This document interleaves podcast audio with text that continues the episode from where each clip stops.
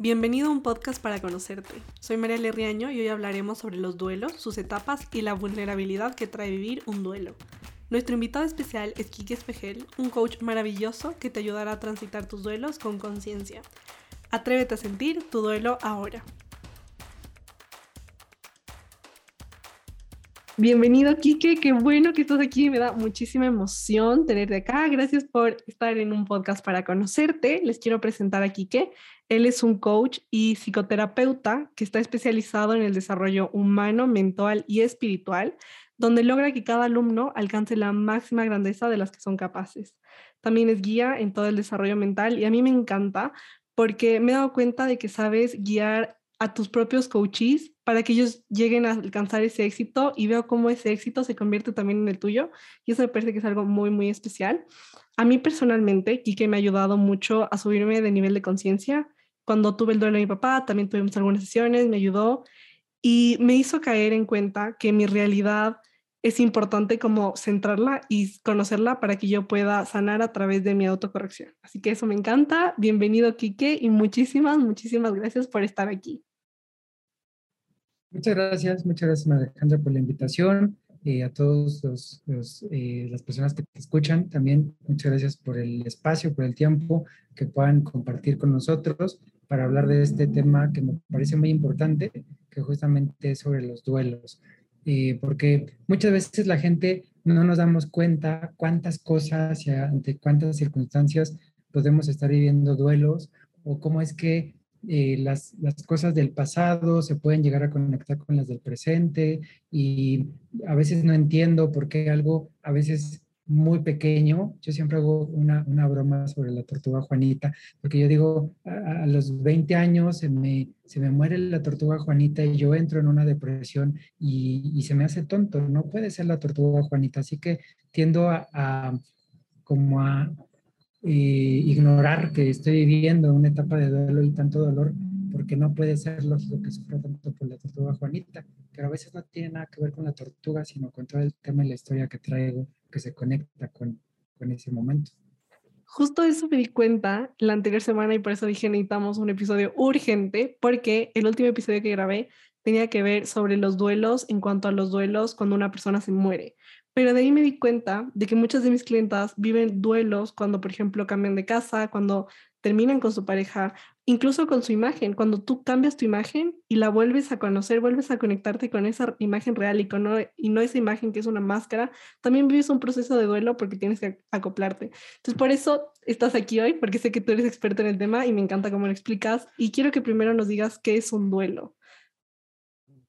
Mira, un duelo, básicamente lo que podemos, eh, como lo podemos conceptualizar, es la reacción que nosotros tenemos ante la pérdida.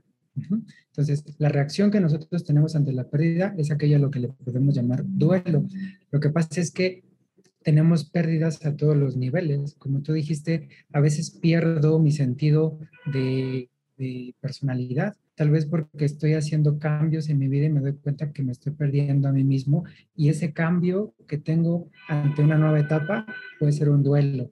Eh, cuando una mujer tiene un hijo, no se da cuenta por todo el amor que tal vez produce la maternidad, pero está viviendo un duelo porque estoy renunciando a esa etapa donde yo no tenía que ocuparme de un otro, donde yo no tenía que pensar por un otro, donde solamente me ocupaba de mí y si estaba en una relación me ocupaba de mi pareja y de mí.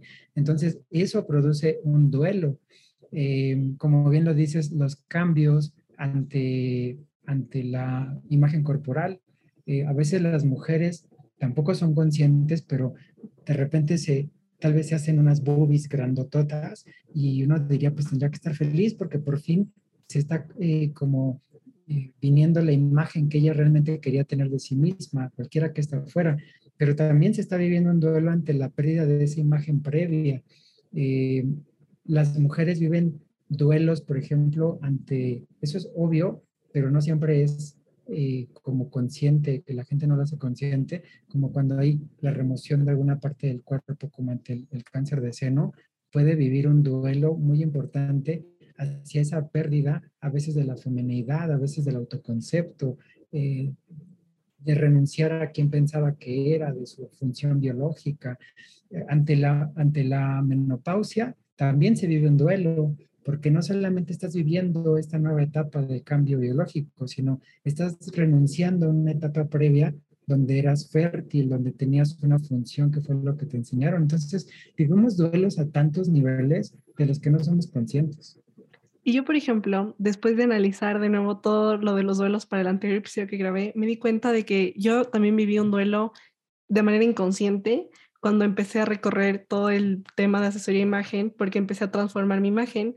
Y mi imagen antes era una imagen muy dejada, muy abandonada.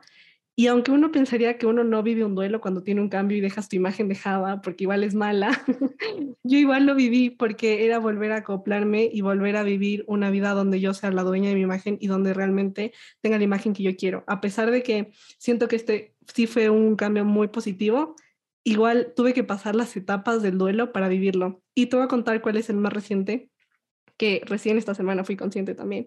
Y es que yo eh, hace unos meses apliqué para una beca. Y bueno, me esforcé muchísimo, como nunca antes. Todo lo que tenía que hacer lo hice.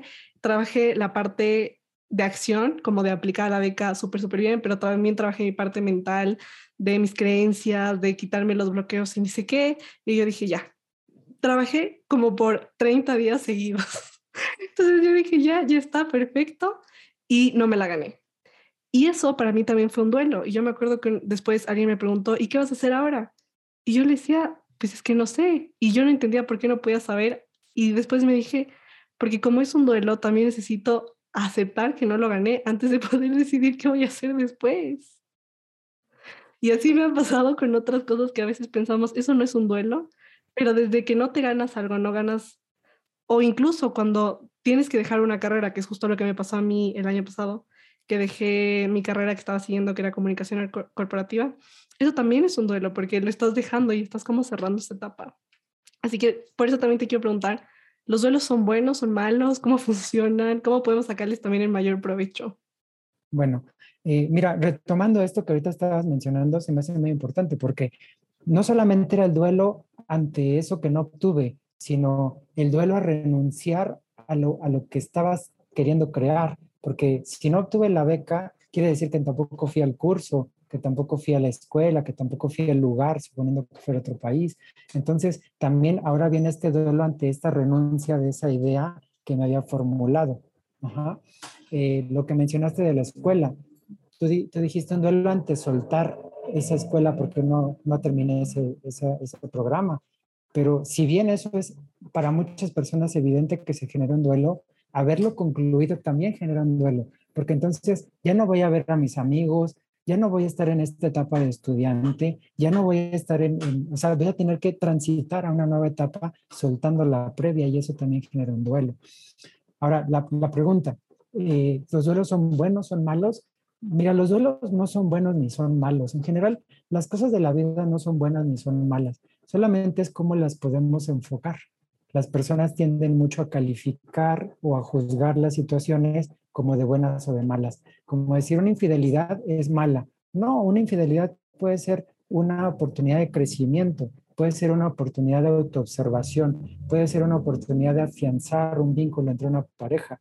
Entonces, será tan bueno o tan malo como tú seas capaz de procesarlo. Entonces, los duelos por sí mismos no son buenos ni son malos, solamente son un proceso que vivimos las personas de ajuste que nos ayudan a transitar de una etapa hacia la otra para poder llegar mejor ajustados a la siguiente etapa. Entonces, un duelo yo diría que es un, espacio de transición para poder capacitarnos en términos eh, cognitivos, como, como lo relataría la psicología cognitivo-conductual, es una forma de capacitarnos para transitar a una nueva etapa.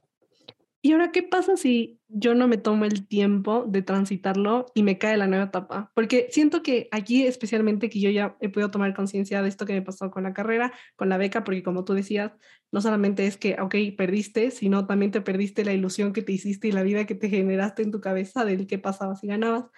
Y siento que muchas veces estamos rodeados por personas que intentan apoyarnos e intentan motivarnos y te dicen, no te preocupes, todo está bien, sigue adelante, tú ah, levántate, sigue haciendo, sigue aplicando, sigue haciendo, haciendo, haciendo, haciendo, pero ¿qué pasa si no nos damos la oportunidad de vivir los duelos y aún así tenemos que transitar el resto de etapas de la vida? Mm, mira, lo más probable que suceda es que esa nueva etapa se contamine, porque evidentemente al no tener un asunto resuelto, vas a tender a arrastrar esas cosas hacia la nueva etapa. Vamos a, a verlo en un ejemplo. Mira, cuando nosotros terminamos una relación de pareja, es súper importante que nos demos un espacio de estar con nosotros mismos, de reconectar con partes de nosotros, ahorita lo voy a explicar por qué, eh, pero es muy importante. La gente lo dice, solo no entiende por qué es importante. ¿Por qué es importante? Porque cuando tú entras en una relación de pareja, de manera consciente o inconsciente se generan dinámicas. Entonces estas dinámicas te ayudan a poderte ajustar o, como dije hace ratito, capacitar para poder estar en esta relación. Entonces, vamos a suponer que tú entras a una relación eh, eh, agresiva, una relación de violencia emocional. Para tú poder convivir con una persona que confiere violencia emocional, tú tendrás que desarrollar ciertos mecanismos, ya sea de defensa o, también de violencia, para poder lidiar con esta situación, porque de otra forma sufrirías demasiado. Sufres, pero sufrirías todavía más si no desarrollas estos mecanismos. Cuando tú terminas esa relación y tú continúas inmediatamente con otra, tú ya vienes con estas dinámicas instaladas y lo que tú vas a hacer es arrastrar estas dinámicas a la nueva relación, porque tú no sabes vivir ni convivir de ninguna otra manera. Por lo tanto, necesitamos algo que yo le llamo un proceso o un periodo de desintoxicación. ¿Qué es eso? Pasar a una nueva etapa, que es estoy conmigo, con mi propia compañía, revisar cómo me estoy relacionando con el entorno, hacerme consciente de estas dinámicas que desarrollé para relacionarme con un otro, volver tal vez a ciertos patrones que antes tenía que pudieron haber sido más sanos o construir nuevos. Y cuando yo llego a una nueva relación, venir limpio de todas estas conductas y estas dinámicas que traía de la relación previa para poder establecer nuevas, pero con una base diferente. Entonces, con una persona diferente no vendré queriendo agredir o, venir, o no vendré como a la defensiva constantemente porque en la relación pasada me hacían tal cosa. Lo mismo pasa con los duelos. Si yo transito un duelo de forma correcta hasta toda la consecución de sus etapas que en un momento platicaremos, cuando yo llegue a la siguiente etapa, voy a venir mejor capacitado, voy a venir limpio de todas estas emociones, no vendré con mecanismos de defensa instalados, no vendré con conductas y con acuerdos inconscientes en cómo convivo con las nuevas situaciones. Ay, me encanta, me encanta todo lo que dice. Siento que ahí hay muchas verdades para todas las personas que están escuchando y creo que también por eso tú me lo confirmas o lo explicas, es que se generan los patrones en las relaciones, sean un patrón positivo o negativo, porque tiene mucha lógica lo que dices de que se van contaminando. Y ahora igual quiero preguntarte qué tipos de duelos hay, porque ya hemos hablado de los duelos que yo he vivido últimamente, como que mis duelos académicos, pero qué tipos de duelos hay y si nos puedes dar ejemplos para que las personas puedan asociar las etapas que están viviendo en su vida para saber si son un duelo o no. Claro, mira, vamos a poder distinguir entre como ocho tipos de duelo diferentes. y cada uno tiene sus propias características. El primer tipo de duelo que las personas viven se llama un duelo anticipado. ¿Qué es un duelo anticipado? Es cuando las personas estamos confrontándonos ante una situación que sabemos que sí o sí tiene que suceder un, un, momento de finitud y entonces nos vamos capacitando y preparando emocionalmente para ese momento. ¿Cuándo suceden estos duelos anticipados? Lo que ya dijimos, yo sé que dentro de seis meses o, yo sé que el, en julio del 2025 se termina mi carrera. Faltan tres años. De alguna manera yo ya me estoy preparando para que llegue ese momento de caducidad.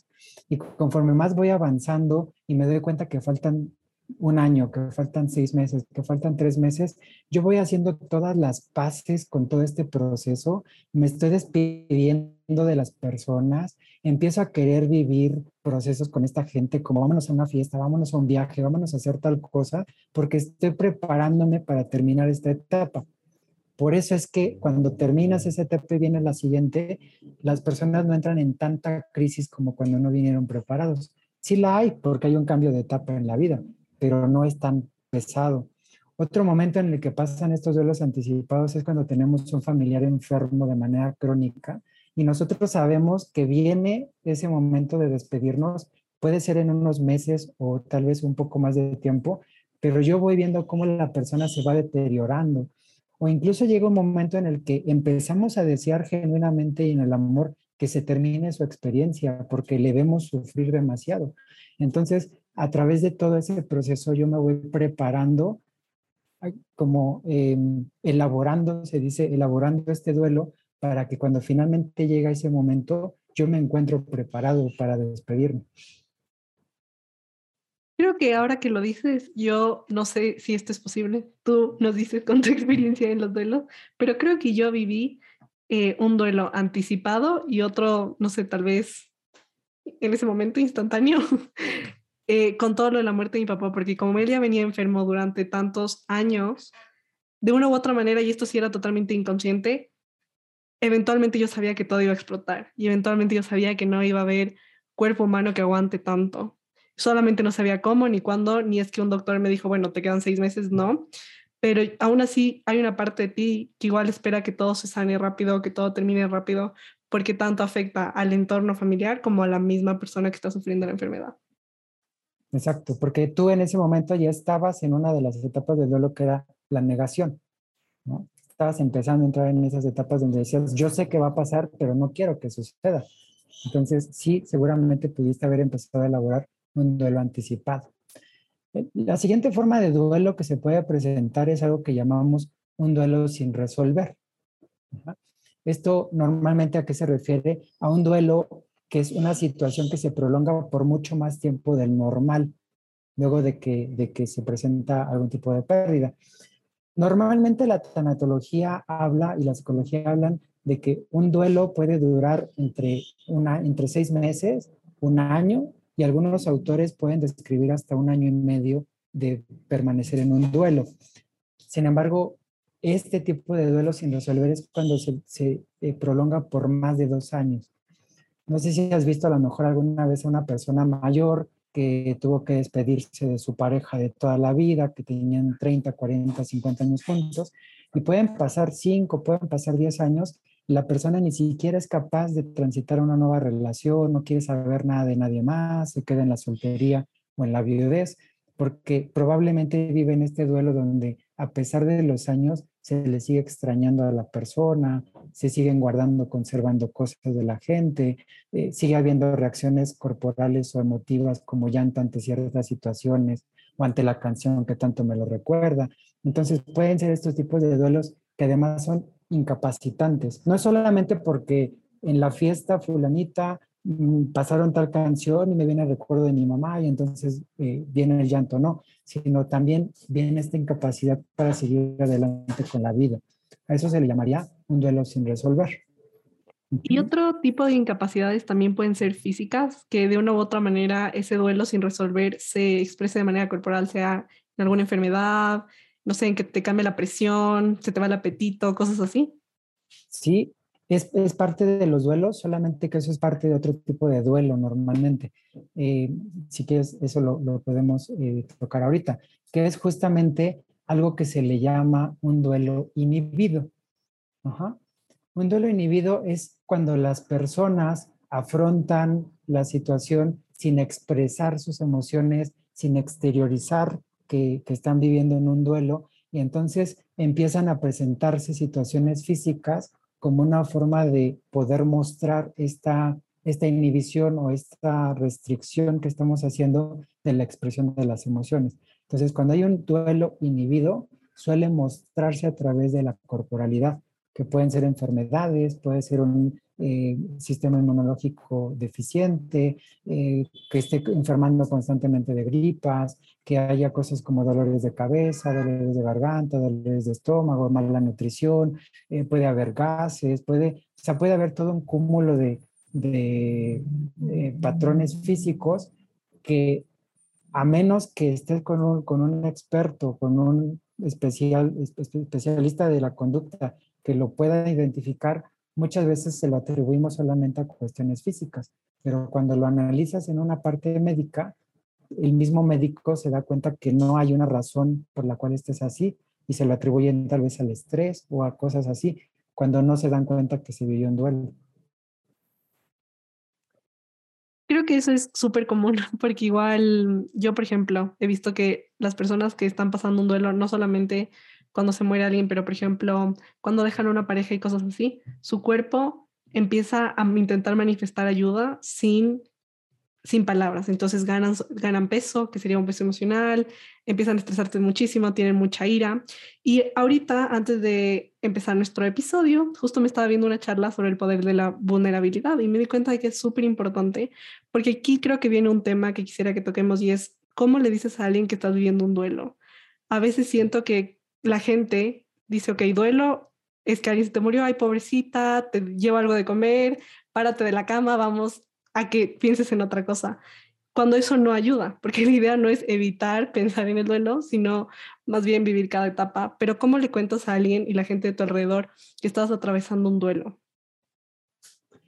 Mm, mira, es un tema interesante, aunque eso me parece que se traslada a muchas otras cosas, porque incluso cuando, cuando la gente vive temas como, por ejemplo, trastorno por déficit de atención, cuando viven Asperger, cuando viven depresión, eh, algo que yo mm, trabajo mucho con las personas es el conocimiento de lo que viven, los síntomas de lo que viven, capacitarse para aprender a vivir con esto, que es un proceso de aceptación. Es muy importante entrar en un proceso de aceptación de lo que vivo, cualquier situación que sea, y a partir de ese autoconocimiento y aceptación, poder educar a los demás que conviven conmigo a cómo convivir conmigo. Eh, y también ser capaz de poderlo comunicar. Yo le digo a la gente, eh, por ejemplo, en TDAH, es muy importante que la gente alrededor tuyo se entere que, que vives con TDAH y que tú comprendas cuáles son los alcances, los síntomas que tiene el TDAH para que tú empieces a entrar en esta aceptación de yo no funciono como los demás. Y no funcionar como los demás no es un problema, no es un defecto, no es que estés mal, es simplemente soy diferente. Y en esa aceptación de esta situación que vives, podrás empezarle a decir a la gente, oye, yo requiero que cuando tú algo sea importante para ti, me lo anotes en esta agenda, porque al vivir con TDAH esas cosas se me olvidan. O si tú quieres que, que yo cada mes te regale algo por, porque cumplimos meses juntos, pues necesito que me lo apuntes aquí, porque lo más probable es que a mí se me vaya a olvidar la fecha porque vivo con TDAH.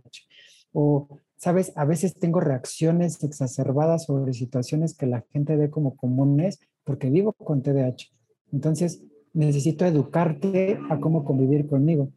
El tema de los duelos es que como a veces los duelos no son condiciones de vida, sino son cosas más específicas en el tiempo, no hay todo este proceso de autoconocimiento, no hay todo este proceso de identificación de síntomas y por lo tanto también vemos un poquito innecesario educar a otros cómo convivir con el asunto, sino que pensamos, pues ya se me va a pasar.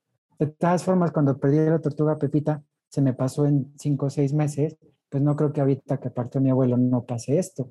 Entonces, yo diría que ese es el pequeño detalle, pero esta sería la respuesta. Eh, primero, educarme a mí mismo, reconocer mis, propias, mis propios síntomas, los que yo vivo, eh, entrar en este proceso de aceptación de la etapa en la que estoy, después ser capaz de reconocerlo ante los demás y a partir de eso poderles educar en cómo convivir con, lo, con los síntomas que yo vivo. Qué lindo todo eso que dices y creo que yo lo viví con un tema en específico y es que en mis sesiones de asesoría imagen hay una parte que es la parte del cuerpo y hay muchas personas que tienen muchos, muchas creencias limitantes con su cuerpo y viven en constante crítica. Entonces yo en todo este tiempo que me he estado educando, he aprendido que primero uno no debe hacer comentarios sobre el cuerpo de los otros ni sobre el tuyo, porque nunca sabes qué tipo de proceso está viendo la persona, si es que es un comentario random que salió de la nada. Y recuerdo que hace poco tuve una llamada y alguien me dijo, Ah, entonces, bueno, primero yo analicé qué tipo de comentarios tenía yo con mi cuerpo, los empecé a sanar y empecé a decir, ok, ¿qué tipo de comentarios quisiera yo decirle a mi cuerpo? Y me hicieron una pregunta súper poderosa que es, ¿qué te dices frente al, al, espejo antes de bañarte o algo así? Y yo me respondí y dije, primero yo siempre me digo que eres hermosa y que eres capaz de hacer todo lo que quieres. Y esta semana tuve una llamada y una persona me dijo, porque hicimos videollamada, oye, como que te has engordado. Y yo pensé y dije, y creo que es justo lo que tú dices de educar, y le pedí que no vuelva a decir comentarios sobre mi peso ni sobre el peso de nadie, porque cada persona en su casa tiene un espejo. O sea, cada persona sabe en las mañanas antes de bañarse y cada persona sabe si está gorda, si está flaca, si está más ancha, si está más alta, si está más bajita. Todo el mundo sabe. Pero siento que es esa parte de educar que yo ya pude vivir ese proceso y, y la gente a mi alrededor sabe que a mí no me interesa que me digan comentarios sobre mi peso, si he bajado o he subido de peso, porque siento que yo no lo necesito. Yo más bien necesito mantener mi diálogo interno conmigo misma de manera positiva y creo que es eso que tú dices, de que yo ya conozco cómo necesito yo tratar a mi cuerpo y puedo educar a los otros en evitar que ellos comenten sobre algo que no les he pedido opinión y que aparte, no sé, siento que también podría ser algo que ellos quisieran decirse a ellos mismos, pero no se dicen y por eso me lo dicen a mí. Sí, exacto, porque e, esa educación, o sea, a todos los niveles es conocerme, reconocerme y entender cómo quiero que los demás se relacionen conmigo, que también tiene que ver con, con los límites, cómo a los demás les establezco límites por cómo quiero ser tratado. Eh, eso que tú dices es algo que yo también hago con las personas, porque a veces vienen a ponerte adjetivos que yo digo, mira, el adjetivo que tú me estás poniendo, yo se los explico así, ah, el adjetivo que tú me estás poniendo, sin darte cuenta, es minimizador. Y yo necesito y quiero y deseo ir programando mi mente a la grandeza. Entonces, si tú vienes y me dices, este, flaquito, pues yo voy todos los días al gimnasio buscando una musculatura este, desarrollada. Entonces, cuando tú me estás diciendo flaquito, estás programando mi mente a que esa es la imagen que yo proyecto. Entonces yo le digo, puedes decirme cualquier otra palabra que refleje la fortaleza, pero flaquito no.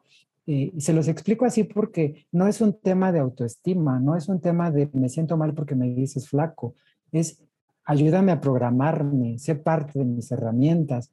Eh, entonces, sí es muy importante poder educar a las personas a que, a que entiendan cómo desea ser tratado y cómo quiere ser programado, más allá de temas de autoestima. Obviamente es parte de, porque a partir de ahí también se construye, pero que tú sepas que no es una susceptibilidad, personal por la cual pides este tipo de cosas, sino porque es parte de lo que al venir del entorno te está programando.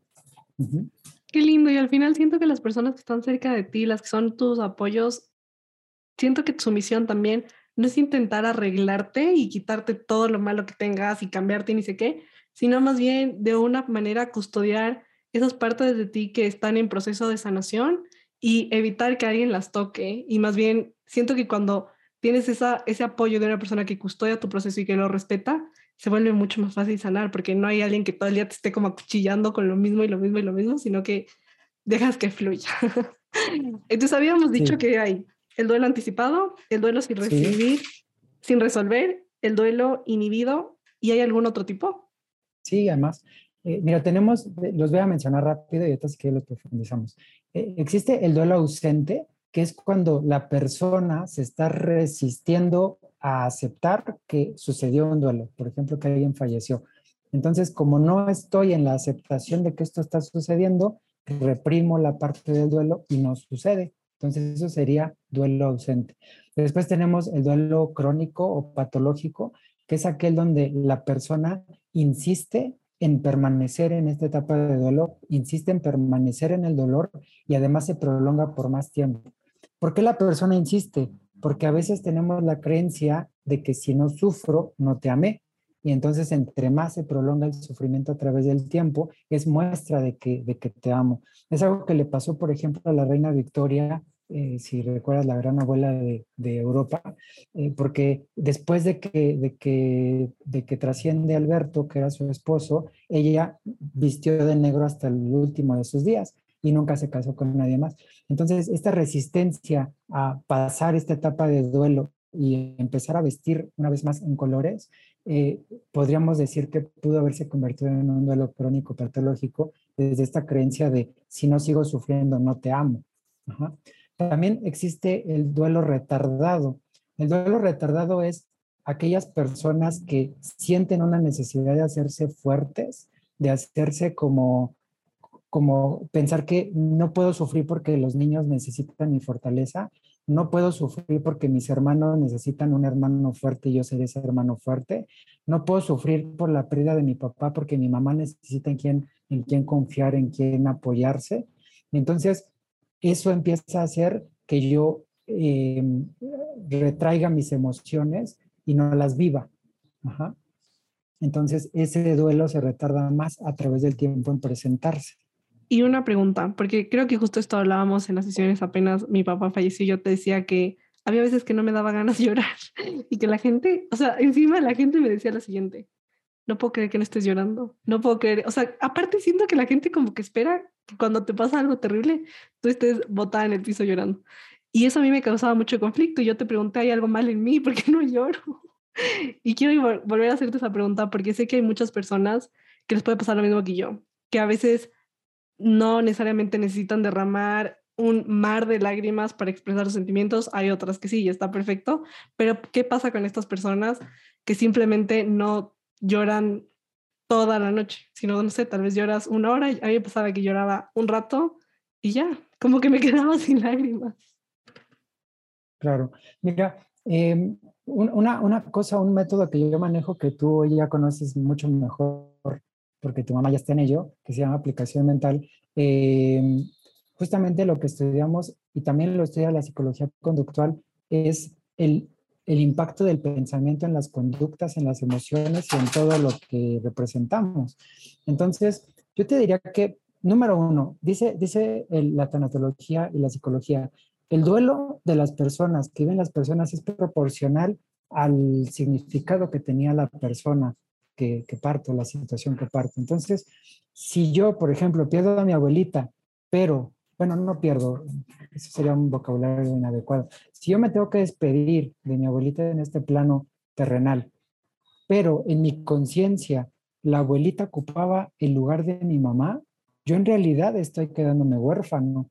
Y entonces va a ser mucho más complicado para una persona que tiene esta distorsión afectiva de ver a la abuela como la mamá que quien solamente se despide de la abuela, ¿no? Y después, este pensamiento, como dije hace ratito, ese momento, el pensamiento también empieza a incrementar la respuesta de las emociones, porque si cuando yo vivo el duelo, o yo confronto este momento de duelo, yo lo confronto desde una conciencia de tranquilidad, de paz, de yo viví las mejores experiencias al lado de esta persona, yo hice lo mejor que se podía hacer, estoy en paz conmigo mismo, no van a venir otros pensamientos que sumen un duelo más complejo. Pero cuando yo empiezo a pensar en cosas como lo que ya no vamos a hacer, lo que ya no vivimos, lo que ya no viviremos, lo que ya no, ah, eh, lo, que, lo que no pude otorgarte, eh, o empiezo a entrar en procesos de culpa, por aquellas cosas que hice que yo considero incorrectas. Cuando yo empiezo a entrar en todos estos pensamientos, ese duelo se va a hacer mucho más complejo. Entonces, ¿por qué no estabas llorando en ese momento?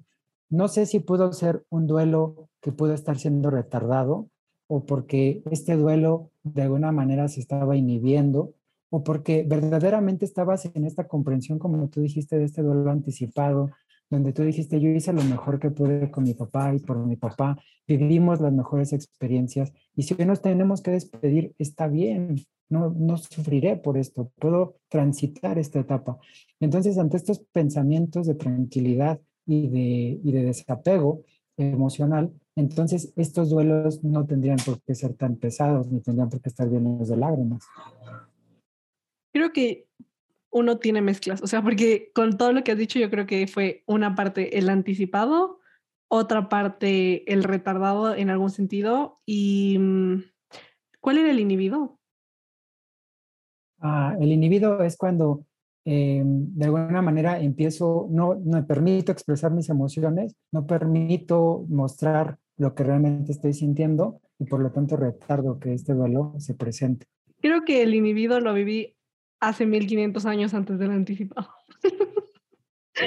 y de una u otra manera también siento que al final, para mí, por ejemplo, vivir un duelo por una muerte, especialmente la de mi papá, también me dio paz porque yo pensaba y decía, ok, ya se terminó el sufrimiento, tanto para él como para mí, y sé que él ya puede estar en paz. No sé esa parte como que qué tipo de dinámica juega dentro de los duelos, pero yo sentía eso y yo sigo confiando en eso y sigo sintiendo eso. Yo diría que la dinámica que está jugando es la de la comprensión, como tu pensamiento estaba en ese desapego de decir, está bien, o sea, es parte del proceso, es, el siguiente paso natural que seguía a la situación que vivíamos como familia, te da esta comprensión de soltar. Por lo tanto, no existe este sufrimiento. No había de tu parte una resistencia a no querer eh, como perder, por decirlo así, entre comillas. Porque a veces las personas, haz de cuenta, está, está papá o está mamá o está un familiar en el hospital, ya nos dijeron que no hay una esperanza, pero yo estoy ahí sentado al lado de la cama esperando que pase un milagro y que algo vaya a suceder. Entonces, también de esa manera estoy aprensivo a la situación en vez de empezar a elaborar la aceptación. Entonces, me parece que desde la aceptación, pues no se generan todos estos pensamientos distorsionados que después eh, repercuten en conductas y en emociones eh, displacenteras y de sufrimiento. ¿Y cuáles son las etapas de cada duelo? Que ya nos has dicho los tipos de duelo. También te quería hacer una otra pregunta, si nos puedes dar otros ejemplos de duelo que no tengan que ver con el ámbito académico ni de pérdidas físicas de las personas, sino otro tipo de duelos. Sí, mira, me faltan dos tipos de duelo. Uno es aquel donde la, se llama duelo desautorizado. Es un momento en el que una persona, un núcleo, un sistema vivió un duelo ante una pérdida todos ya lo superaron, pero hay una persona que se quedó atrás. Y entonces, como esta persona se quedó atrás, no logra superar esta pérdida, el núcleo o el sistema, como ya lo superó, lo que hace esta persona es empezarlo a reprimir, por lo tanto no lo permite avanzar. Porque como todos los demás ya salieron de este duelo, yo tendría que haber salido, pero no salí, y entonces prefiero ocultar que yo estoy viviendo en un duelo, porque entonces no soy parte del, del proceso del núcleo. Y el último se llama duelo distorsionado, que suele eh, ocurrir, donde suele ocurrir una pérdida de la presencia del dolor, porque es más fuerte en esta persona que en cualquier otro familiar. Es decir, esta persona vive la intensidad de una manera mucho más exacerbada que los demás.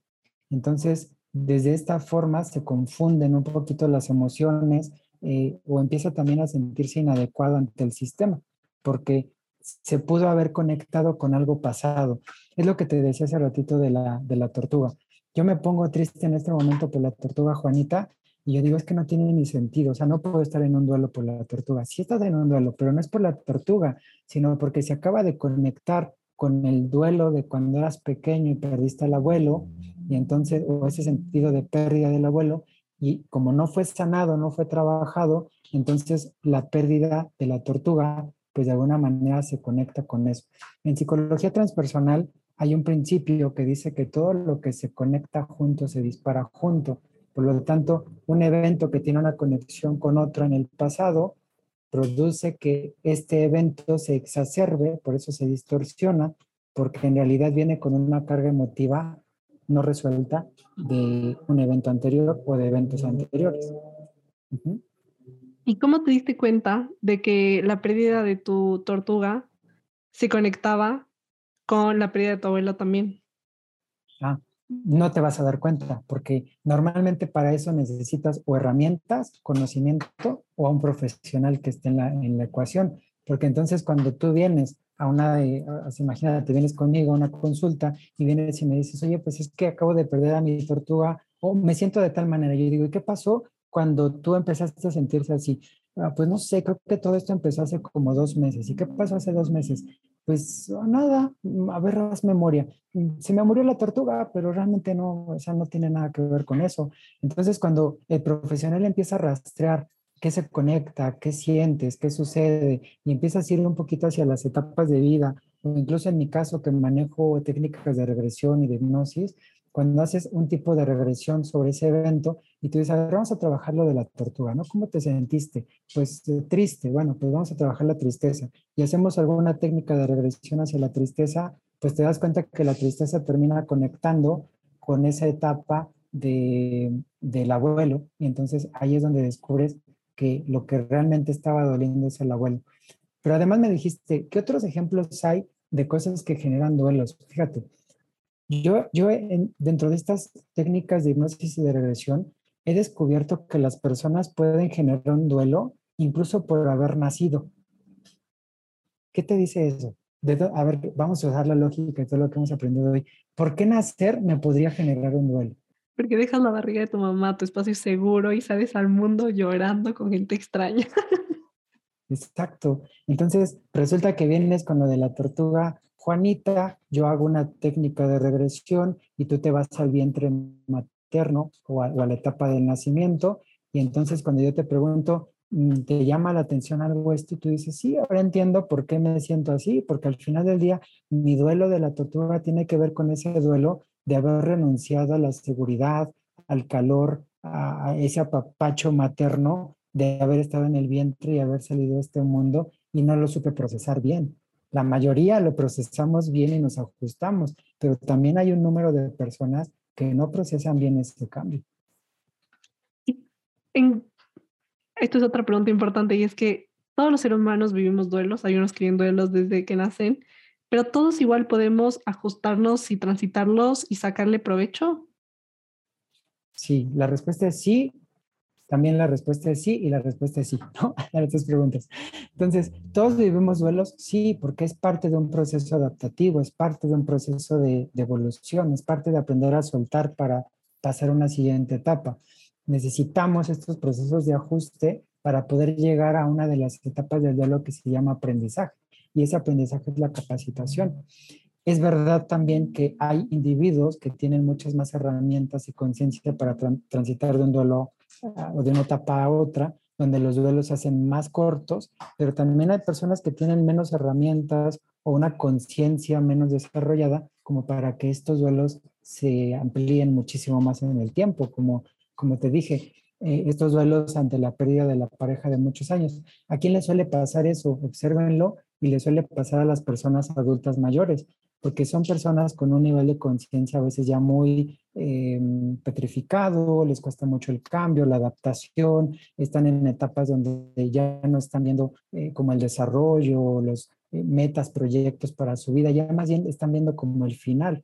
Entonces, desde esa perspectiva, es fácil generar duelos más largos. Eh, y todos podemos sacarle provecho. Sí, yo diría que, es más, ni siquiera necesitamos a un profesional para que nos ayude a transitar los duelos. Eh, ojo, hago paréntesis. No necesitamos en la extensión de la palabra. ¿Por qué es importante acudir a uno? Porque cuando no tenemos herramientas y no tenemos el conocimiento, transitar un duelo es probable que nos haga quedarnos estancados en alguna de las etapas. Pero de manera natural, las personas tendríamos que adaptarnos ante estas situaciones. Eh, por ejemplo, ahorita que mencionas lo de tu papá, yo te había comentado alguna vez, yo cuando eh, me tuve que despedir de mi abuela en el 2018, yo venía pensando qué tanto mis herramientas me iban a ayudar a poder transitar el duelo. Y realmente para mí fue un duelo inmensamente corto, de manera impresionante para mí. No es que con mis herramientas y con mi conocimiento no vivieron duelo, solamente que mi duelo se hizo muchísimo, muy breve debido a que pude transitar todas esas etapas de manera más corta. Pero la pérdida previa o la despedida previa que vivía mi abuela fue mi abuelo y en ese tiempo sí me quedé cinco años instalado en un duelo, incluso a veces durmiendo me despertaba llorando con este deseo de que volviera a vivir, de que estuviera conmigo, porque mi nivel de conciencia, mis herramientas eran muy pobres en esa etapa. Me encanta. Siento que uno igual se puede ahorrar tiempo, energía, dinero, estrés, enfermedades, teniendo a alguien que te guíe, porque de una u otra manera es también un espacio más seguro, por lo que yo siento que igual no, no es necesario contarle a todo el mundo que vives un duelo, porque pienso que hay personas que no lo entienden y no saben qué responderte y puede ser justo lo que hablábamos de que alguien te dice flaco, cosas así. Entonces, a veces pienso que también guiarte de la mano de un profesional te hace sentir en un espacio seguro donde tienes a alguien que va a saber exactamente cómo orientarte y que no te siga llenando de creencias limitantes, sino por lo contrario, lo que haga es expandirte. Así que ahora sí, eh, sí podemos ir entrando en las etapas del duelo para ir viendo cómo se vive cada etapa. Mira, eh, el duelo también tiene ciertas etapas dependiendo de la teoría del autor que tú estés consultando, que estés estudiando, eh, al, cual te acerques, porque la teoría del duelo tiene una cantidad impresionante de autores y de, de contenidos. Pero esta, esta es una de las, de las etapas que, o de los, de los procesos que más me gusta visualizar. Y esta, esta forma de duelo comprende eh, la primera etapa que sería la etapa de la crisis, la segunda etapa que sería entrar a la negación, la tercera que sería el enfado, después vamos a una cuarta que es la depresión, entramos a una quinta etapa que es la aceptación y transitamos a una etapa final que se llama aprendizaje. Entonces, ¿qué es la crisis? La crisis es el momento en el que te confrontas con la posibilidad del duelo. Es decir, me doy cuenta que voy a dar a luz, ya estoy empezando a confrontarme con la etapa de voy a dejar esta etapa de maternidad, de gestación para entrar a la maternidad. Ya me empiezo a dar cuenta que mi relación no está funcionando y empiezo a visualizar la ruptura, porque además, ojo, ¿quién crees que sufre más? Este, eh, María Alejandra, ¿el que deja o el que es dejado? Creo que depende del nivel de conciencia de los dos, porque si por ejemplo el que deja ya se viene preparando, tal vez sufre menos porque ya tiene más herramientas, ya vive un duelo anticipado, digámoslo así. Pero el que es dejado, si no lo ve venir y si no entiende el propósito y si está estancado, pues va a sufrir más. Exacto se sufre más porque te agarran como de imprevisto. En como frío. Yo no esperaba esto. Sí, exacto. y, se sufre menos el, el, otro porque, como bien lo dices, ya, ya poniéndole nombres técnicos, empieza a vivir un duelo anticipado. Entonces empieza a preparar, empieza a preparar todo el terreno para que cuando llegue ese momento, entonces lo transitas con de una manera más tranquila. Eh, incluso yo cuando trabajo con las personas una ruptura, renunciar a un trabajo, eh, soltar algo en particular, yo lo que hago es empezarlos a adentrar a un duelo anticipado. Entonces empiezo a preparar todo el terreno o empiezo a hacer eh, todo el proceso, las sesiones las empiezo a enfocar en que la persona se vaya preparando a esta despedida para que cuando finalmente eh, se separa, cuando finalmente renuncia, cuando finalmente sucede lo, lo que vienen a trabajar o de lo que se quieren separar, entonces están listos y no hay, no hay eh, una crisis como quien no está suficientemente preparado. Entonces, siempre que viene alguien con eso, me gusta prepararle en esa anticipación del duelo porque lo va a vivir, como ya dijimos. Después de que presentas la crisis, lo más probable es que tu, tu mente entre como en un shock y entonces entre en la segunda etapa que es la negación. Esto no está pasando, eh, esta relación no se va a acabar, eh, yo sigo siendo talla extra chica, aunque ya los botones revientan, pero yo me rehuso a comprarme la talla mediana, ¿no? Y, fíjate, no fue tanto el cambio, pero yo me rehuso a pasar a mediano, yo quiero seguir siendo extra chico. Este, me rehuso a, que en este trabajo nos están avisando que, que, que se va a acabar el, contrato, eh, me rehuso a ver a este familiar en la cama del hospital y saber que nos tenemos que despedir. Es más, la gente empieza a querer hacer las paces con esto de, oye, hija, quiero hablar contigo. No, no, ni lo digas, mamá, no quiero escuchar nada, no hables de eso todavía. Me rehuso porque estoy en esa etapa de la negación. El problema de la negación es que a veces se puede, se puede prolongar más tiempo del necesario. Y creo que también esa etapa de la negación, con el ejemplo que pusiste de las tallas, es igual vivir en el pasado, porque muchas veces en la imagen sí pasa que las mujeres viven en, sigo guardando mi ropa que usaba antes de ser mamá para cuando regrese a esa etapa de mi vida. O incluso, aunque ya tienes hijos grandes, sigues guardando la ropa de cuando eras mamá, cuando estabas embarazada, por si es que acaso llegas a tener otro hijo. Y vivimos como que en ese pasado y a mí me, yo me he dado cuenta que aquí pasan dos cosas importantes. Una, estás negando quién eres, no estás amando quién eres hoy en día realmente. Y el problema más grave es que tampoco estás honrando tu presente. Entonces siento que eso solamente genera que en el futuro tú te hayas perdido una vida completa y no te diste cuenta. O sea, te pasó el tiempo así y no te diste cuenta porque viviste en esa negación. Y cuando decías esto, es muy común, a mí se me ha pasado que voy a tiendas, estoy en el probador, me pongo ropa y digo, esta, esta talla no me entra, me toca pedir una más.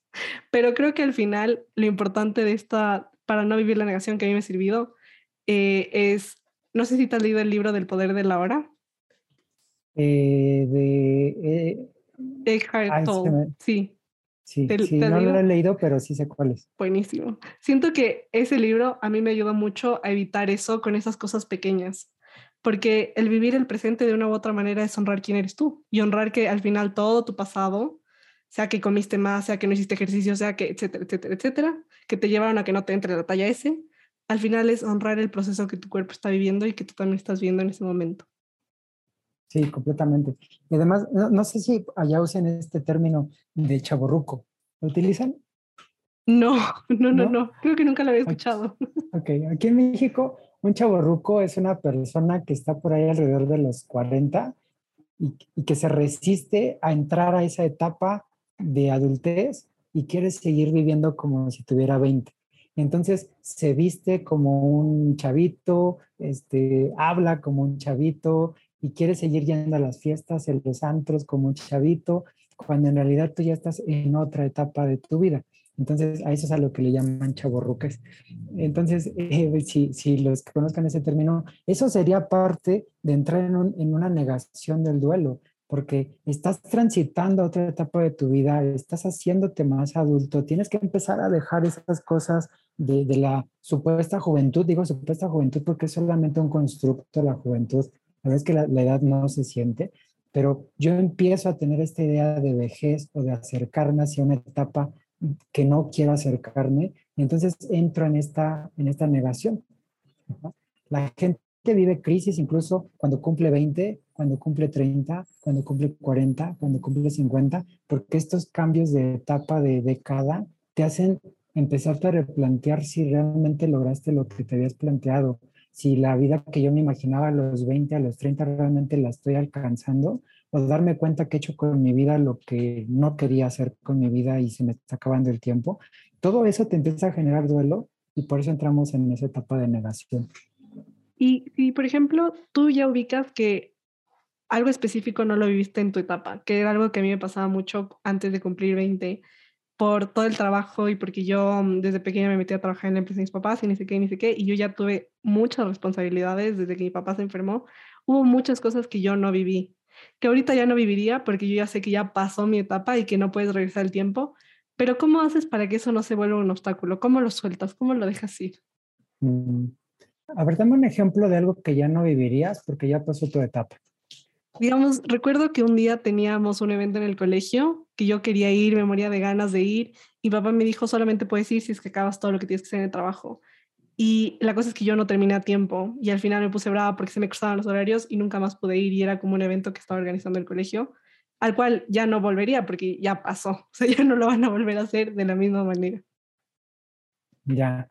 Bueno, pero es que, ojo, porque ahí tú me estás hablando de una cosa circunstancial es decir, fue un evento que se vivió en la escuela y que no es que tenga que ver con tus etapas, es que en realidad la escuela no lo vuelve a hacer, no volverá a suceder. Es como, como pensar en que vino el mundial o las olimpiadas a tu país y tú dijiste es que no lo viví y ya no lo voy a poder vivir. Pero eso es un evento circunstancial, olimpiadas hay en todos lados, entonces si verdaderamente tú tienes ganas de vivir eso, yo te diría ve y vívelo eh, y hay otros momentos en los que tú puedes construir la situación, porque a veces también vivimos como esperando que se presente el momento idóneo. Y siempre le digo a la gente, el momento idóneo no existe, el momento idóneo se crea. Entonces, si tú hoy dijeras, bueno, yo quisiera vivir ese evento, si tu escuela ya no lo vuelve a producir, fue un evento circunstancial. Pero si cada año la escuela tiene ese tipo de eventos y tú no lo viviste, yo te diría, ve y vívelo. Si de verdad lo deseas, ve y vívelo. Si de verdad deseas vivir un mundial, pero no vino a tu país, pero no será lo mismo, no, no será lo mismo, probablemente será mejor, porque hoy tienes una conciencia diferente, hoy tienes una edad diferente, hoy lo puedes disfrutar diferente. Es como si, si yo te dijera ahorita, mira, yo cuando iba en la universidad, creo que hay cosas que no viví por, por mis modelos mentales, por mi autoexigencia. Yo estaba más como clavado en estudiar que en, vivir como todos mis otros compañeros. Hoy me doy cuenta que hay un montón de fotos donde yo no aparezco. Yo digo, ¿y dónde estaba yo? Trabajando. Ah, qué caray, ¿no? Estudiando. Ah, y entonces ya no lo viví. No, sí lo puedo vivir. Métete en una escuela y vive una vez más esa etapa de estudiante. Oye, pero ya tengo hijos y ya tengo trabajo y ya tengo obligaciones. Sí, eso lo entiendo, pero sí puedes poder revivir de alguna manera, volver a transitar parte de esas etapas con otra conciencia, pero las podrás vivir. Y finalmente también te queda la opción de renunciar a ellas. Eh, dice, dice mi terapeuta, porque yo también tengo mi terapeuta, eh, dice actualízate, ¿no? Entonces, es como, yo lo visualizo como actualiza tu software. Ya esa etapa ya pasó. Eh, es como, alguna vez yo platicaba el otro día con ella, es que el otro día estaba yo viendo un evento de danza y me vino el llanto y en ese momento no supe entender por qué me venía el llanto. Y cuando lo empecé a profundizar, dije, claro, el llanto viene porque yo de niño quería estudiar algo de danza, no lo hice a través de la, de la, adolescencia, tuve una oportunidad pero no la tomé y después seguí con la vida y no lo hice. A mí me encanta bailar, lo hago muy bien, pero no a nivel de un profesional. Entonces me dijo, ¿y hoy quieres bailar? Dije, no, o sea, si lo pienso, yo ni siquiera me veo dedicándole mi energía a estudiar baile, danza. Y, me dijo, entonces, ¿qué te toca? Actualizarte decirle a tu mente, está bien que lo quisiste en algún momento, pero hoy no lo quieres, no es tu prioridad. Hoy las cosas que Enrique quiere son diferentes. Entonces, en estos diálogos contigo, puedes entrar en esta nueva etapa de soltar eso del pasado, desapegarte y actualizar tu base de datos para decirle a tu mente eh, subconsciente lo que hiciste, pero ya no lo quieres. ¿Y cómo se transita desde esa etapa de negación a la siguiente del enfado? se transita llegando a la aceptación. Es decir, muchas veces lo puedes hacer de manera consciente y muchas veces la situación es la que te empuja. Es decir, imagínate una, una eh, ruptura de pareja donde tú estás en esa negación de que todavía puede haber algo, tú sigues mandando flores, tú sigues buscando y la persona te dice que ya no quiero, por favor no me busques. Y entonces tú sigues, sigues, sigues, sigues, sigues hasta que sucede algo que el otro tal vez, mm, imagínate que toma hasta una acción judicial, ¿no? así como decir una restricción, no te me puedes acercar. Cuando llegas a ese punto que es como tocar fondo, es cuando no te queda de otra que decir, tengo que aceptar que esto se acabó. ¿Sí? Y cuando lo haces de manera consciente es cuando tú a través del proceso empiezas a darte cuenta que verdaderamente la persona ya no quiere estar a tu lado o eso que, que, terminó es verdaderamente terminó, ya no hay una segunda etapa. Pero entonces entras en este enojo porque quisieras poderlo reformular. Ya entendiste que se acabó y ahora quisieras cambiarlo. Así es como se representa el enfado. Ya sé que, que mi tortuga se murió, pero yo quisiera que estuviera aquí. Ya sé que la escuela se acabó, pero yo quisiera poder seguir viendo a mis compañeros ya sé que la talla mediana no me, no me queda, pero yo quisiera volver a hacer una talla pequeña. Perdón, al revés. Yo ya sé que la, la talla pequeña no me queda, pero quisiera volver a hacer una talla pequeña. Entonces, así es como se representa el enfado, con esta necesidad urgente de generar un cambio. Y en cuanto a las acciones de tu día a día, ¿cómo se puede manifestar? ¿Solamente como con la ira gritando o de qué otras maneras? No, eh, mira, el, enfado se puede manifestar, sí, a través de las conductas, pero también puede ser eh, a través de, tristeza, puede ser a través de, eh, de automaltrato, por ejemplo, que no quieras comer, que no quieras, que, que sueltes como ciertas cosas que te hacían bien, pero no en este estado depresivo, no de tristeza, porque esa es la siguiente, que es la depresión. No es este estado como de, no, es que no verdaderamente no tengo hambre, no. Lo haces con toda la intención de generarte dolor, porque estás enojado. O buscas lastimar a otras personas o buscas compensar el dolor a través de las actitudes. Entonces es cuando esto que siento, busco que otros también lo sientan, porque no quiero quedarme solo en este enfado o en este dolor. Puede ser también no sé, como compras compulsivas o no sé, irte de viaje de la nada o como alguna acción que sea como de la nada? Mm, no, no diría que va por ahí. Eh, el porque eso más bien sería parte de la negación. Cuando tú vas y te cambias el look es porque no quieres sentir lo que estás sintiendo y le quieres dar un cambio a las cosas. Te quieres escapar en un viaje porque como no quieres mirar lo que ya no está en tu vida, prefieres irte a vivir una fantasía. Entonces, ese tipo de compras compulsivas o de llenar un vacío tiene más que ver con la negación, porque como no quiero ver eso que está sucediendo, prefiero escaparme en alguna otra cosa. E, este, este enfado más bien tiene que ver, como decía, con un, puede ser más como un automaltrato, es decir, compro las cosas, pero no para llenar el vacío, sino para maltratarme, para generarme mayor problema, para generarme mayor displacer. ¿Por qué hago eso? Porque el dolor que genero con esta actitud em, disimula el dolor que siento por la pérdida. Mm, pues fíjate cómo es la misma acción, pero en etapas diferentes. ¿Compro compulsivamente para llenar un vacío y distraerme? ¿O esa es la negación? ¿O compro compulsivamente para generarme un dolor y que este dolor distraiga el otro dolor? Eso es enfado. Entonces, en el enfado igual podría ir como que te endeudas sin necesidad. Sí, Ah, ok, ok. Ahora sí está mucho, mucho más claro. ¿Y cómo pasamos a la etapa de la depresión? Porque una vez que te cansas de estar enojado, te, te cansas de seguir sufriendo, te cansas de, de seguir causando este dolor que se siente por estar viviendo el duelo, y entonces simplemente te vences. Dices, ya no puedo más. Es cuando dices, pues vete a comprar para seguirte lastimando. No, es que seguir comprando, ya ni siquiera me, ya ni siquiera me distrae del dolor. Porque, porque no, no me puede llevar a, no me, no me distrae de la situación, porque esa etapa ya pasó, ya estaba yo en el enfado. Entonces, seguir comprando, seguirme endeudando, ya no me distrae del dolor. Eh, seguir saliendo con personas para que me terminen lastimando, ya no me distrae del dolor que siento por la otra pérdida. Entonces llega un punto en el que digo, ya me cansé porque todo lo que hago constantemente no me lleva a alejarme del dolor que siento y me venzo.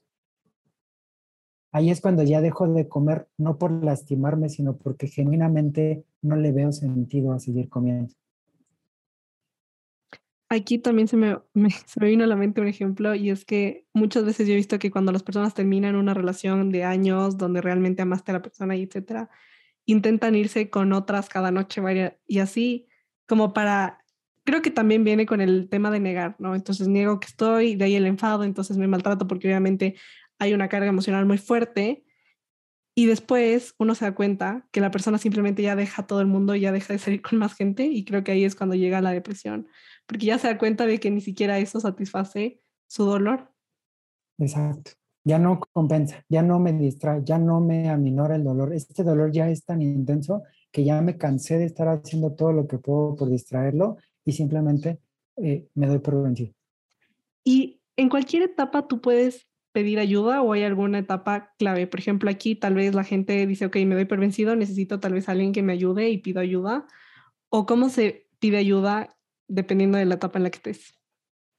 Mira, la gente normalmente suele acercarse a un profesional en la etapa de la depresión, porque después de haber hecho todo esto, o sea, yo genuinamente desde mi nivel de conciencia pienso, usando tu ejemplo, que si salgo con muchas personas se me va a pasar, pero no se me pasa.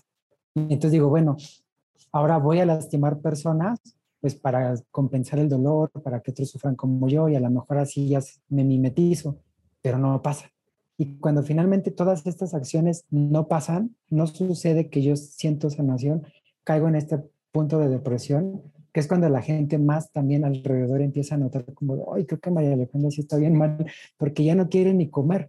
Ahí es cuando la gente empieza a buscar propiciar o llevarte algún tipo de ayuda, o tú mismo lo vas a buscar.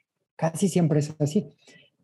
Pero yo en lo personal te diría que la etapa el mejor momento para buscar ayuda es cuando tú sabes que viene una crisis. Porque yo estoy anticipando que esta relación se está acabando, deberías de buscar ayuda. Yo estoy anticipando que ya voy a venir a los 30, ¿por qué no me, no me voy a, una, unas sesiones de terapia de, o de coaching o de algo? O como nada más para ver cómo transito la etapa. Eh, previo a, a, dar a luz, ¿por qué no me preparo para ver cómo voy a ser mamá? previo a que mis hijos se conviertan de niños adolescentes, ¿por qué no busco algo de, guía para transitar esta etapa? Porque eso genera duelo. Eh, previo a que mis hijos se van a casar, ¿por qué no empiezo a prepararme emocionalmente y buscar alguna guía para saber cómo lidiar con una casa vacía? Entonces, previo a sería ideal, pero casi nunca nadie lo hace. Otra etapa donde la gente lo hace mucho y yo en lo personal me cacho que a veces es cuando busco la ayuda, es cuando estoy en el enfado. Porque cuando me empiezo a notar enfadado, es cuando digo, pero ¿de dónde traigo este enojo? Y cuando lo hago consciente digo, claro, es porque estoy viviendo este duelo. Entonces es cuando suelo buscar, cuando suelo buscar ayuda en lo personal. ¿Por qué la busco? Porque normalmente yo suelo prepararme a la crisis, pero cuando no lo logro, no logro, eh, mis herramientas no me fueron suficientes para el momento, para la crisis, entonces suelo entrar en la negación, no me doy cuenta que estoy ahí, es complejo buscar ayuda en la negación, por lo tanto suelo transitar al enfado y es cuando yo me hago consciente. Casi nunca dejo que pase la depresión. Y creo que al final esto de buscar ayuda también es ser un humano responsable, porque no solamente te responsabilizas por tus emociones, sino por el impacto que pueden tener en otros, porque al final si yo estoy en mi enfado y voy a lastimar a otros para que ellos compartan mi dolor, pues al final solo estoy causando más y más dolor. Y ya que estamos en la depresión, de ahí cómo se transita a la etapa de la aceptación. Porque llega un punto, si, si, no, si no seguiste ayuda, si no conseguiste ayuda y, y eres un adulto, una, un ser humano ajustado, naturalmente tu mente va a buscar el balance. Entonces, llega un punto en el que esa, esa depresión, la, el distanciamiento emocional, el distanciamiento del evento, empiezas como a hacer un poco a poco las cosas, vas como retomando ciertos aspectos de tu vida y poco a poco vas probando cómo salir de nuevo se siente bien, eh, hacer ejercicio se siente bien, eh, retomar tus amistades empiezas a sentir bien. Y eso te empieza a ir transitando hacia ese punto de aceptación, donde tú dices, ya, así es la vida. Esto se terminó y no me queda de otra que seguir adelante, seguir viviendo. No tiene sentido seguir en esa depresión, porque, ojo, todo este proceso de duelo, en realidad pareciera que lo hacemos en una necesidad de preservar lo que perdimos. Es decir, niego, me enfado y me deprimo como para ver si te revivo. ¿no? Niego, me enfado y me deprimo para ver si regresas conmigo. Niego, me enfado y me, deprimo a ver si así bajo de peso.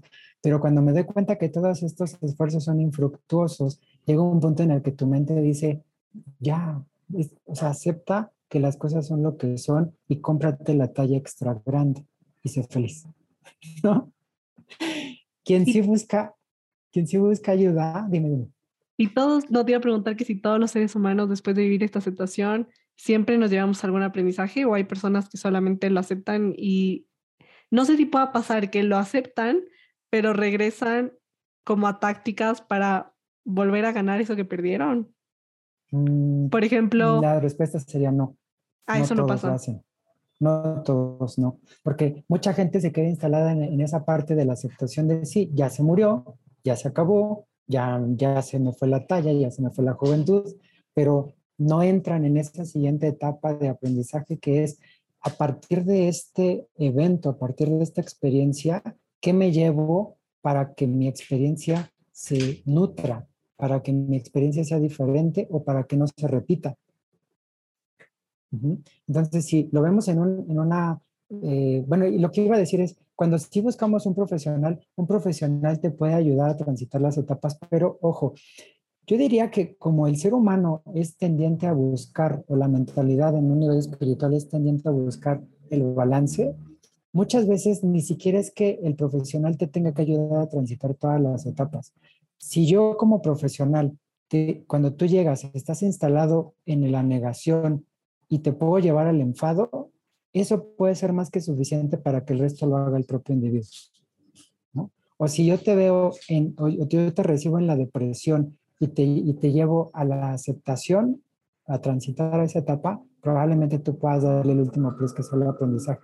Habrá veces en las que podemos acompañar en todo el proceso, pero también habrá veces en, en que el simple hecho de que el profesional te ayuda a salir de un estancamiento de una etapa para transitar a otra, sea suficiente para que los individuos se puedan ajustar.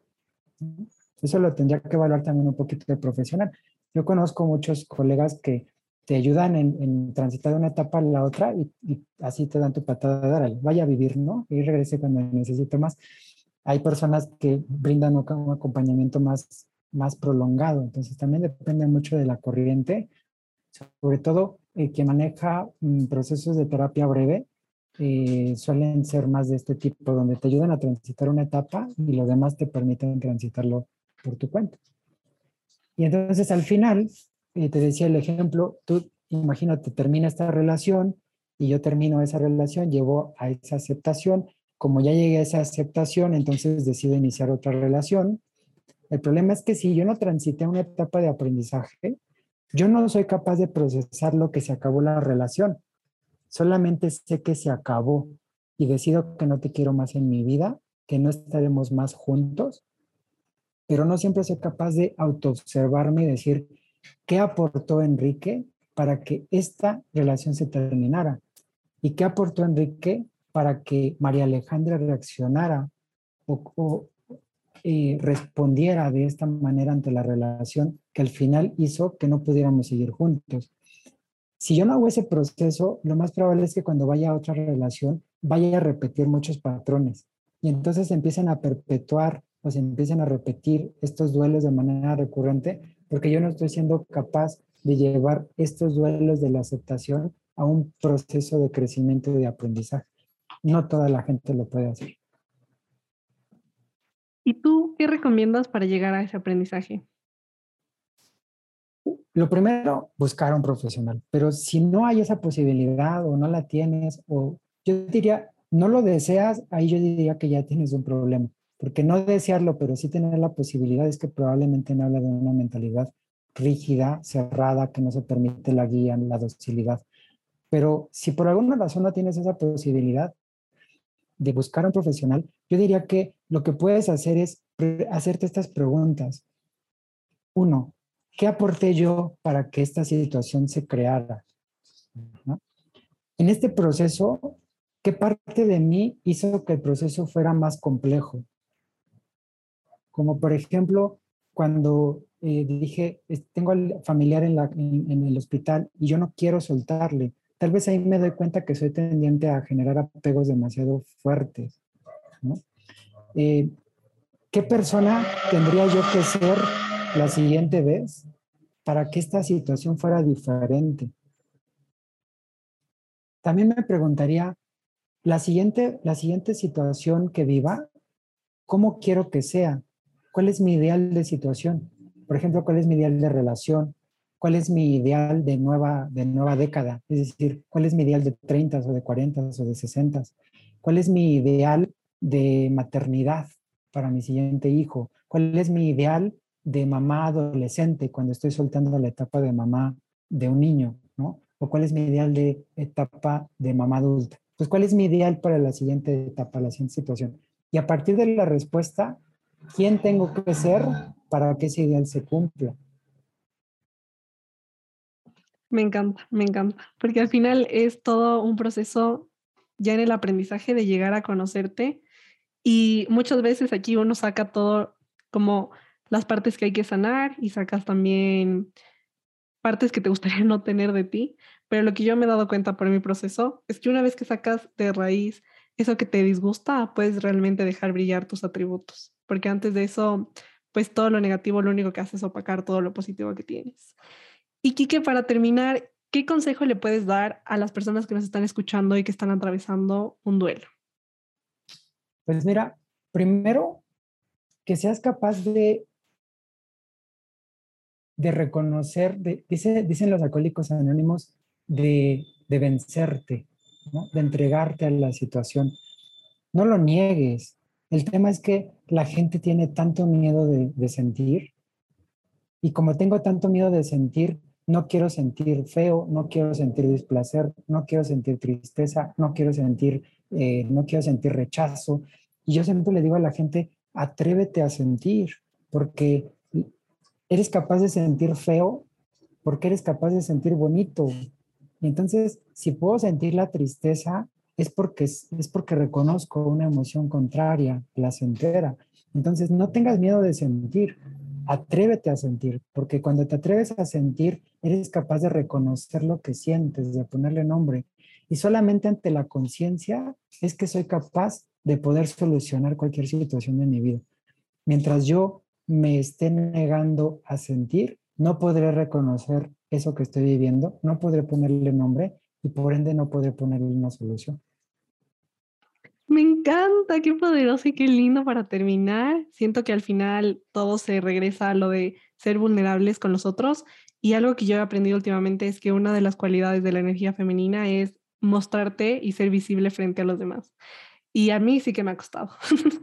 sí que me ha costado, incluso el anterior episodio yo lo aplacé, no sé si estaba en la negación o qué, pero lo aplacé como cinco semanas. y no lo grababa y no lo grababa y no lo grababa porque también el ser vulnerable es mostrarte auténtico y aceptar que esa vulnerabilidad al final va a ser que los demás te vean tal y como eres. Me encanta. Porque mira, la, vulnerabilidad es la, es la más grande de tus fortalezas. Tú lo acabas de decir. porque es la más grande de mis fortalezas? Aunque la gente lo conceptualiza como debilidad, lo dijiste claramente. Porque la vulnerabilidad me permite mostrarme como soy. Y cuando me permito mostrarme como soy, saco todas mis herramientas, todas mis potencialidades, no solamente mis partes oscuras. Y sacar todo eso es lo que se convierte en la gran fortaleza de un individuo, ser vulnerable. Y otra cosa que yo he aprendido que te trae la vulnerabilidad es que al mostrarte y ser visible para otros, también permites que los otros te amen. Porque si no, creo que es muy difícil que realmente alguien te ame porque no te muestras. Y eso para mí fue como un shock y decir, ok, si yo soy visible, también es darle permiso a los demás a que amen tal y como soy. Sí. Bueno, Kike, muchísimas gracias por este episodio. Me encantó y quiero contarles igual que pueden acceder a las sesiones de Kike por su página web, que es www.enriquespegel.com. Se las voy a dejar igual escritas en la descripción del episodio y también por Instagram, que está como enrique.espegel. De verdad es increíble. Siento que al final siempre es mucho más ligero tener un profesional que te acompañe de la mano. Y ya sé que pronto vas a estar escuchando de mí porque tengo muchos issues en mi vida, como cualquier persona. Será un placer. Pero bueno, si me invitan en otra ocasión, podemos hablar de cualquier otro tema. Por ejemplo, eh, en este tema de la imagen, podríamos hablar de todas estas razones eh, de pensamiento que generan sobrepeso. ¿no? Sí, me encanta porque aparte Kike ya está pidiendo como su nuevo micrófono, así que lo vas a estrenar con nosotros. Excelente. Claro que sí. Muchísimas, muchísimas gracias por compartirnos tu sabiduría con tanto cariño y amor. Gracias por cada mensaje que nos dejaste hoy, que sé que es un tema muy, muy valioso. Te mando un abrazo gigante a la distancia. Muchas gracias. Nos vemos. Espero que este episodio te haya gustado tanto como a mí. Compártelo con las personas que sabes que están atravesando un duelo y escucha esta información todas las veces que necesites para vivir una vida más consciente. Si te gustó este episodio, deja un comentario, compártelo en tus stories y recuerda etiquetarme. Estoy como arroba A. También puedes mandar por Instagram un mensaje con tu opinión sobre este capítulo. Gracias por permitirte vivir tu propio duelo y por ser humanamente responsable.